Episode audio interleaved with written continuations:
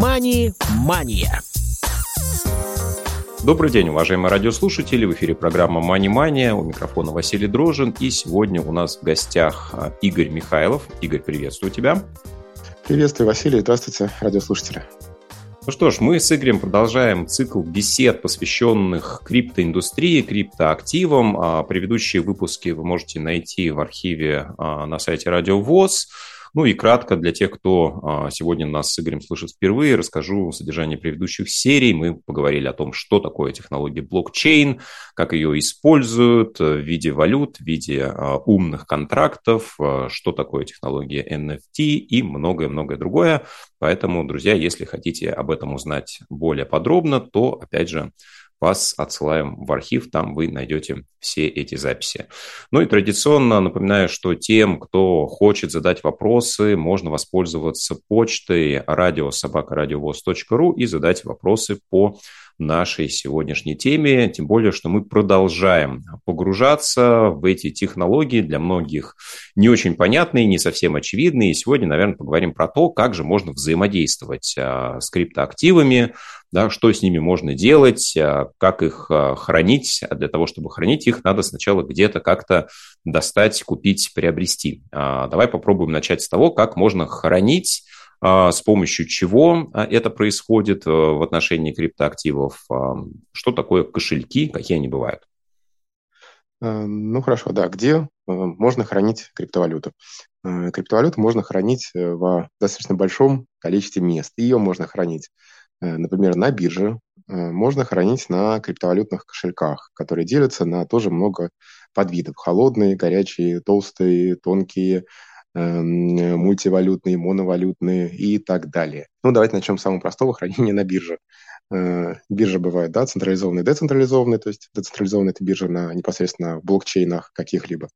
И криптовалюту можно хранить именно там. Э, на криптовалюте помимо хранения, да, разумеется, э, на, на криптовалютной бирже помимо хранения, разумеется, есть все те возможности, которые присущи обычной бирже. То есть торговля, всевозможные инструменты, сложные, простые, спотовая торговля. Но если мы говорим о хранении, то биржу э, любую, в принципе, можно использовать как мультивалютный кошелек. То есть мульти, много, для, соответственно, многих видов криптовалют. Можно использовать, например, биржу. А, также, помимо биржи, можно использовать э, кошельки. Ну, например, онлайн-кошельки. Если для примера взять эфир, тот же самый известный, у него есть официальный онлайн-кошелек MyEther Wallet если брать э, блокчейн, о, если брать биткоин, извините, то э, есть такой самый популярный онлайн-сайт, называется blockchain.info, он раньше назывался, сейчас, по-моему, blockchain.com. Ну, такой самый популярный, да, ну, можно сказать, практически официальный, да, условно официальный кошелек для биткоина. Там, кстати, помимо э, биткоина можно хранить эфиры, еще несколько монет. У XRP, Ripple тоже есть свой официально одобренный кошелек, но все это в онлайне.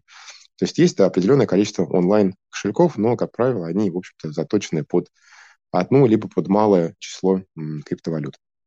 А, также, также криптовалюту можно хранить не где-то на сервисах биржи или онлайн-кошельки, а ближе э, к э, матрасу своему, так сказать, на каких-то своих устройствах, например, на телефоне, на на компьютере. Для этого хорошо подходят мультивалютные кошельки, например, тонкие мультивалютные кошельки. Чем отличается тонкий кошелек от толстого? Тонкий кошелек – это, по сути, является программой, которая позволяет работать с многими-многими э, видами криптовалют без необходимости скачивать непосредственно сами блокчейны.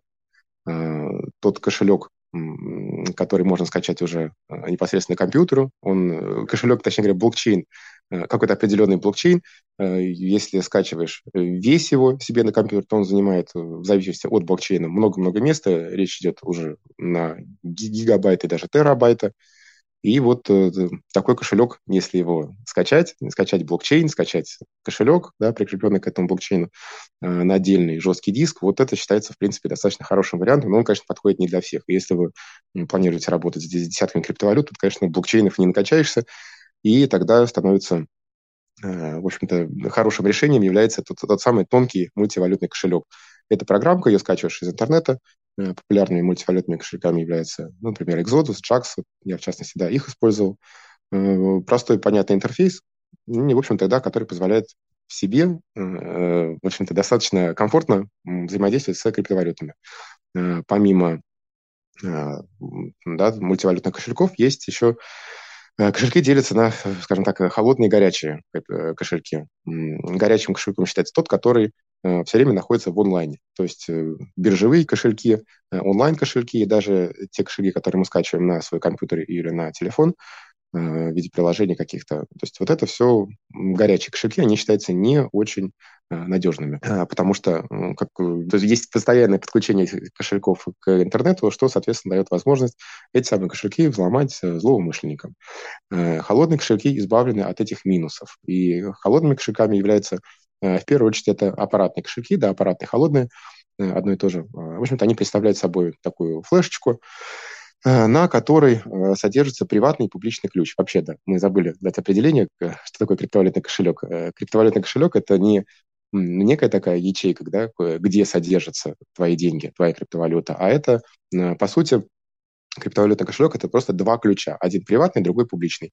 На приватный ключ приходит транзакция, для поступления, а приватный ключ э, позволяет э, взаимодействовать тебе лично э, со своими криптовалютами. Это секретный ключ, его никому не нужно показывать, иначе, если он будет в общем доступе, собственно, не составит труда твои деньги, твою криптовалюту украсть. Холодные криптовалютные кошельки да, представляют собой флешечку, на которой как раз-таки содержится публичный ключ, приватный ключ, и основным достоинством холодного кошелька является то, что он находится ну, практически всегда, когда ты не взаимодействуешь с криптовалютой, Э, он находится в офлайне, то есть недоступен для взлома.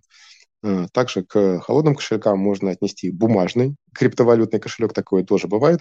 И бумажный холодный кошелек представляет собой просто-напросто распечатанный набор символов, э, приватный ключ, публичный ключ. И, собственно, достоинством бумажного холодного кошелька является то, что он не находится в сети вообще никогда. То есть даже при взаимодействии с криптовалютой нет доступа у неких э, мошенников к твоим приватным публичным ключам, точнее говоря, к приватному ключу, э, что позволяет э, говорить о максимальной степени надежности этого самого кошелька. Но, опять же, везде есть свои плюсы, свои минусы. Кусочек этой бумажки можно потерять, она может прийти в негодность, истрепаться. И плюс, конечно же, каждый раз нужно вводить вручную эти данные, и тут, в общем-то, можно допустить ошибку и отправить свою криптовалюту куда-то не туда, что, в общем-то, является необратимым процессом. Если при взаимодействии с какой-то ну, скажем, с банком, с какой-то структурой все-таки можно как-то там, хотя тоже сложно, но чисто теоретически можно, да, как-то там куда-то пожаловаться, что-то откатить, то при вза- взаимодействии с блокчейном э, любая транзакция, любая ошибка твоя при транзакции, в общем-то, она становится необратимой. С кодом блокчейна уже никаким образом не договоришься, и вся ответственность, кстати, да, по хранению ключей, по совершению транзакции лежит полностью на пользователе. Ну, примерно как-то так. Хорошо, давай я буду играть э, роль такого малосведущего человека, потому что много вопросов. Если бы я тебя слушал первый раз, э, они у меня точно возникали. Во-первых, давай еще раз э, ну, сосредоточим внимание слушателей на том, что э, криптокошелек, чтобы он собой не представлял, это не место, где хранится кусок блокчейна, да, кусок валюты. Это не значит, да, что вот э, мы с тобой взяли и куда-нибудь на флешку твою часть э, условного биткоина или эфириума взяли, отцепили и положили. То есть это просто да. информация о том, что э, условная часть э, вот этого блокчейна э, в данный момент кому-то принадлежит, ну, например, тебе или мне, да? Да, приписано есть... к определенному адресу. Право владения приписано к определенному адресу, да, конкретно к публичному ключу. Да, в этом плане это действительно похоже на некие формы безналичных расчетов, когда мы не физические деньги перемещаем а, с карточки на карточку, да, а определенные записи, которые эквивалентны а, соответствующим суммам в фиатных валютах. Хорошо, давай попробуем еще раз. Все-таки, да, когда мы создаем криптокошелек, ты сказал, что мы можем теоретически хранить активы на бирже, это тоже своеобразный кошелек. Да, мы можем создать онлайн-кошелек, мы можем использовать мультивалютные кошельки, кошельки, можем использовать их а, в виде а, онлайн-подключения, это будет горячий кошелек, да, и некий аппаратный кошелек, да, то есть это что-то физическое, некое устройство, а, на котором хранятся вот эти ключи, и они используются только во время каких-либо транзакций. То есть когда мы хотим что-то сделать с нашей криптовалютой, продать ее и, или купить, ну, то есть куда-то переместить, да, или даже, например, между своими кошельками переместить. Э, в этой ситуации нам нужно воспользоваться вот этим а, аппаратным кошельком. Скажи, вот что такое кастодиальные кошельки, да, а, вот тоже, если мы будем расширять классификацию, кастодиальные, не кастодиальные, в чем особенности и возможные плюсы-минусы? Э, Кастодиальный кошелек – это тот кошелек, при создании которого, скажем так, твои личные данные хранит третья сторона, то есть тот самый да, кастодиал. Э, есть и плюсы, и минусы у такого кошелька. Э, примером, ярким примером кастодиального кошелька является кошелек на бирже, например. Да? То есть, на самом деле, заводя криптовалюту на биржу, любое количество криптовалюты, то есть фактически мы перестаем ей владеть, потому что мы имеем дело с как раз-таки кастодиальным кошельком. У нас есть логин, пароль, Э, который, который находится, в общем-то, не у нас, он находится да, у той компании, той биржи, которой мы доверили свои деньги.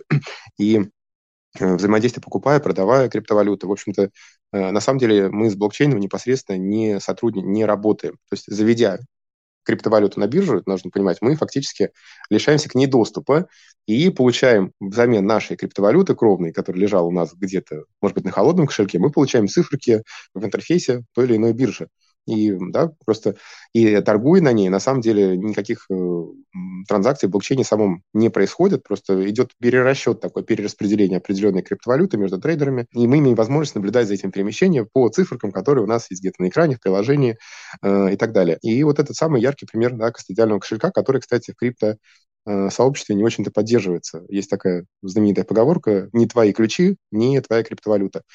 Собственно, да, и перемещая криптовалют на бирже, мы утрачиваем э, те самые ключи и доверяемся тому самому кастодиалу, который, э, ну, в принципе, берет на себя обязательства по, ну, по хранению этой криптовалюты, но мы здесь уже доверяем третьей стороне. При использовании не кастодиальных кошельков, то есть тех кошельков, э, в которых данный приватный ключ есть только у нас и ни у кого другого, вот э, здесь как раз-таки речь и начинается о децентрализации, о свободе, которые провозглашают э, да, криптоэнтузиасты.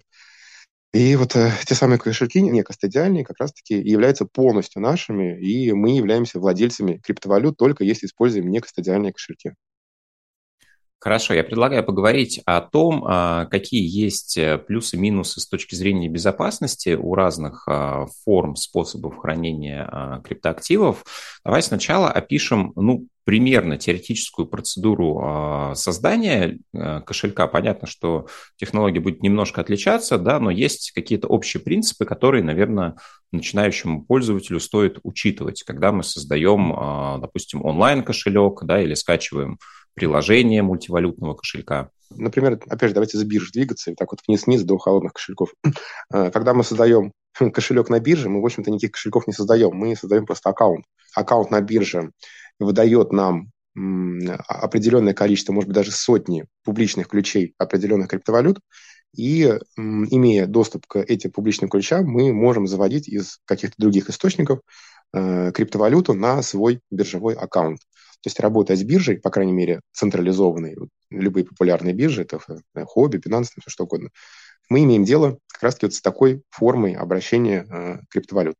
То есть, работая с биржей, мы кошелек не создаем, мы создаем аккаунт с набором публичных ключей. Все.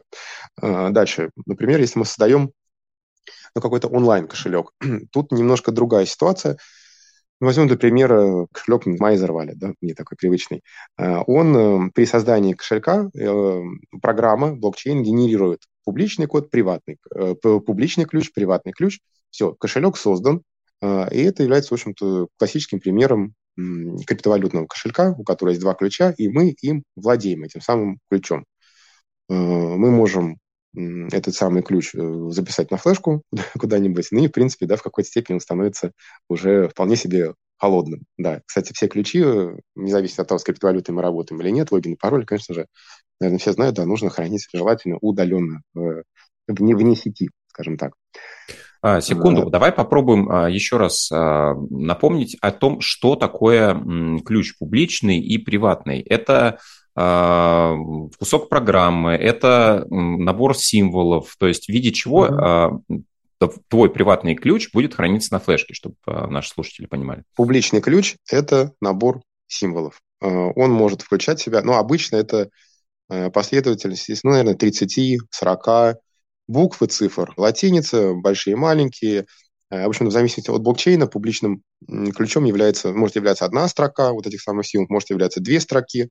Тут надо смотреть уже на конкретный блокчейн. Вот XRP, тот блокчейн, про который я уже говорил, там, допустим, чтобы сделать перевод, нужно две строчки забить. В криптовалюте Космос тоже нужно две строчки данных забить, чтобы э, совершилась транзакция.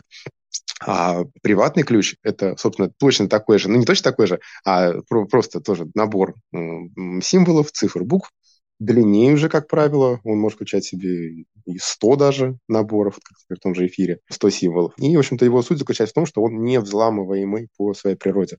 То есть э, генерация такого количества символов, она, в общем-то, априори подразумевает, что его невозможно э, взломать путем перебора этих самых э, символов. Да, и на флешке можно сохранить две строчки этих самых символов. Подписать аккуратненько публичный ключ, набор символов, и приватный ключ, набор символов. И пока ни у кого нет доступа к приватному ключу твоего кошелька, в общем-то, можно считать, что криптовалюта принадлежит только тебе и никому другому. А, хорошо, давай тогда дадим определение, что такое сид-фраза, потому что часто в различных инструкциях при создании криптокошельков говорят обязательно, да, запомните последовательность слов, а, вот эту сид-фразу, которая вам пригодится в случае, если вы а, захотите создать новый кошелек, да, восстановить, э, потеряете ну, допустим, установленное приложение на смартфоне, на компьютере, и тогда без этой сид-фразы будет очень сложно. Ну, замечательно, да, вот, э, Вася, ты, собственно, все уже рассказал про что такое сид-фраза. Сид-фраза – это такой некий спасательный круг, который позволяет получить доступ к своей криптовалюте в случае утраты э, приватного публичного ключа. Очень хорошая штука, я сам несколько раз ей пользовался. То есть вот мультивалютный кошелек JAX, например, это у меня, в общем-то, несколько лет им не пользовался, он устарел, и пришлось качать новый, а при установке мультивалютного кошелька там даже, в общем-то, нет таких понятий, как э, логин, пароль. То есть идет восстановление только по сид-фразе. Если ты приложение, сам мультивалютный кошелек, который является приложением, по сути, э, утратил вместе с телефоном, например, или с компьютером по каким-то причинам, то доступ к криптовалюте к своим ты никак не получишь больше, только применив сид-фразу, да, которая представляет собой последовательность слов, из 12 либо 24 слов или может, еще какого-то другого количества слов. Э, но, в общем, при скачивании, например, мультивалютного кошелька, э, чтобы получить доступ к своим старым монетам, обязательно нужно ввести эту сид-фразу. Это, то есть это первый закон безопасности при использовании с криптовалютами. То есть обязательно нужно э, сохранить, как только можно, сид-фразу, потому что, еще раз повторюсь, взаимодействие с блокчейном при совершении ошибок Э, на блокчейне жаловаться абсолютно некому, потому что ты имеешь дело с бездушным кодом, никакой службе поддержки ты не позвонишь, и вся ответственность за хранение и перемещение э, криптовалют лежит полностью на тебе, и сет-фразу, да, которая позволяет восстанавливать э, доступ к кошелькам, нужно сохранять обязательно. Хорошо. Что хранится на аппаратном э, кошельке? Э, да, вот всякие леджеры э, и так далее. Чуть-чуть мы, по-моему, пустили тему мультивалютных кошельков, и потом, наверное, об аппаратных да, поговорим. Давай вернемся принципе, тогда. Угу. Да, мультивалютный кошелек – это, это, по сути, это такое приложение, программка, которая ставится э, на телефон либо на компьютер.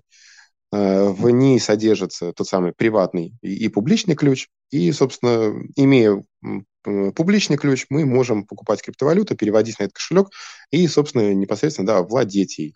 Э, имея приватный ключ, программа позволяет, ну, естественно, дает доступ к приватному ключу, э, что автоматически подразумевает, что данной криптовалютой владеем только мы.